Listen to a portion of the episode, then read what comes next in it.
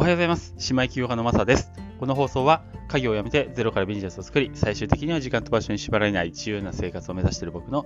日々のあれこれをお話ししている番組です。はい。えー今日が3月の3日、えー木曜日ですね。皆さんいかがお過ごしでしょうか？おひな祭りですね。いいですね。えーよろしくお願いします。えっと、今日はですね、仮想通貨の方ではなくて、ちょっとビジネスのによったお話をしたいなと思っています。えーその中でもですね、あのー皆さん個人事業やってますかっていうような、えー個人事業やった方が絶対お得ですよっていうようなお話をね、したいなと思います。えーなんでこんな話を突然してるかっていうと、今ね、確定申告自分の、えやっているんですよ。で、えっ、と、昨日までね、もうなんか、今までやってなかったのが悪いんですけど、ちょっと数字があっち飛んだりこっち飛んだり、えーしていて、もうちょっと頭痛くなって、まあ、昨日なんとかやっと目処がついて、えー今ね、えーこれから送信をしようと、えー送信っていうか提出かしようと思って、えーやってる時に、あ、そうだった、スタンド FM 撮ってなかった、やばいやばいと思って、今慌ててね、スタンド FM 撮り始めたっていうところです。えっと、個人事業主の登録は、あの別に何もね、あの際立ったビジネスしなきゃいけないってわけじゃなくて、あの会社勤めの方にこそぜひやあの個人事業主になってほしいと僕は本当切に思っています。あのなぜなら最終的に税金の節税効果がめちゃくちゃ高いからですね。さあそう、サラリーマンの方の方がね、節税効果絶対高いです。というのも僕もサラリーマンやってましたんで、あのよくわかります。あの僕はサラリーマン時代から、あのちょっと自分のビジネス持っていて、まあ、全然大した金額じゃないんですけど、そこで、えーなんだろう、収益上げたり、経費計上したりして、かなり節税お節税をしてお得な思いをしてきました。まあ、今はね、あの給与所得なくなったんで、自分のビジネスだけなんですけど。ということのおすすめなんですけど、えー何が一番いいか、もう一番いいところだけ、一つだけ言います。これ、マジでこれです。あらゆるもの、幅広く経費にできる。これです。これが一番個人事業主になる最大のメリットのはずです。というのもですね、あのサラリーマンの方ってあの給与所得じゃないですか。給与所得って、例えばそれで経費あのいろいろ使って日々仕事をしたとしても、その経費って会社が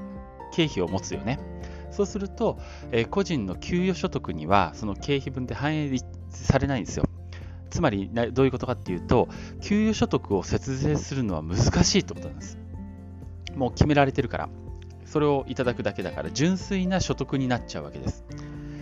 で、えっ、と、その代わりサラリーマンの方には確か一律45万円だっけ ?40 万円だっけ？それぐらい、45万円ぐらいかなぐらいの、えー経費っていうのが一律ね、年間で認められてて、それは、あの、年末調整で、えー引かれて、その引かれたものに対して課税がかかるっていう形になってるんですね。それ以外の節税の方法ってあんまりないんですよ。そう。確定拠出年金とかね、あんなんは、あのーいいてことかね、あんなんはあるんですけど、でもね、なかなかない。けど、もし、えーサラリーマンやりながらですけど、あの開業届ちゃんと出してね、個人事業主になっていれば、これがね、あの日々の生活で使っている、まあもちろん事業に関係するものじゃなきゃダメなんですけど、それがあの幅広く経費にすることができて、この課税になる所得から引くことができるんです。ちょっとベラベラ言って分かんなかったね、今。もう一回 あの簡単に言うけど、あの所得、最終的に課税される所得を経費というものでさっ引くことができる。つまり減少させて節税することができるんですね。まあ、具体的に言いますね。あの僕、サラリーマン時代、もちろん、あの個人事業主もやってました。で、その時に、例えば車のガソリン代、これをどうしてたかっていうと、8割は自家用で、残りの2割、ガソリン代、年間使ったガソリン代の2割は、事業で使ったっていうことで、暗分をして計上してました。まあ大体、まあね、そんなに外れてはないからそれぐらいだと思うんだけど、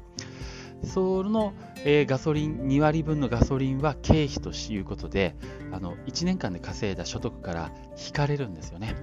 課税所得から引かれる。その分節税できてるわけで。できて節税できたっていうことなんです。他にもね、文房具。例えば、これも8対2ぐらいかな。20%。まあ、ペンとかね、ノートとかね。いや、実際に授業で使っているものはそのまま丸々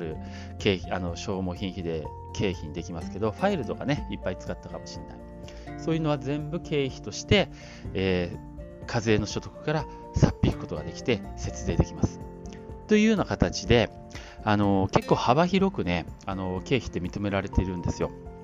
そうするとどうなるかというと、その事業って売り上げあんまり立たなければ赤字になるじゃないですか。赤字に。その赤字分を、えー、給与所得から引くことができるんですね。それで節税ができるっていう、そういうからくりになってます。だから事業はね、赤字でいいんです。個人事業主だけど赤字事業だっていうので全然いい。むしろこれをね、あのきちんと、まあ、やることやって赤字になっていれば、その分だけ給与所得から税金が節税できるということで、これ、あの僕、サラリーマンから今、個人事業主1本になったんですけど、フリーランスになったんですけど、これね、フリーランス1本よりも、あのサラリーマンの方が個人事業主になってるケースの方が絶対節税できます。絶対お得。だから、まあ、あの経験上ね、あのすごく思うので、あのもしサラリーマンの方で、えー何開業届か出していない方いたらあの自分の得意な分野何でもいいです。もしくはネットでパチパチできる分野とか、えー、もう極端な話ねあのメルカリとかヤフーで物売りの物販をするというようなビジネスでも構わないです。もうとりあえずなんか、えー名前つけてね、あの自分の会社あの、ビジネス、会社じゃないや、あの自分の個人事業主としての登録をして、青色申告っていうのをちゃんと出してやればいいなと思ってます。このね、経費の節減、節税、これ絶対にやった方がいい。絶対やった方がいいので、えー、ぜひと思って今お伝えしてます。ということで、はあ、なんか逆に話しすぎて分かりづらかったかな。ごめんなさい。あの、今ね、確定申告、ちょっといよいよ大詰め、こっからやっているんですけども、なんかね、ちょっと間違ってるかもしれないと思ってるんですけど、まあ、そんなにね、あの、少額なところには、あの、税務局っていうのもほぼ入らないので、まあ入ってもね、すいませんっつってちゃんと訂正すればいいだけなんで、あのー、まあそんなにね、怖がることもないし、あの自分の、その、なんていうビジネス的な経験値も上がると思うので、あの、確定申告とかね、自分でやることによって、ちょっとめんどいよ、ちょっとめんどいけど、えー、ビジネススキルっていうのかな、自分のスキルも上がるので、えー、ぜひやってない方はやってみてくださいっていうお話でした。まあ、やってる方多いかもね。こういうの聞いてる方って多分、情報早いからやってる人多いよね。はい。ということで、またこれから確定申告頑張ってやりたいと思います。今日中にね、多分終わると思います。頑張ります。はい。ということで、えー、ちょっと 今、切羽詰まってるんで、今日は雑談なしで、えー、いきます。はい。今日も最後まで聞いていただいてありがとうございました。それではまた。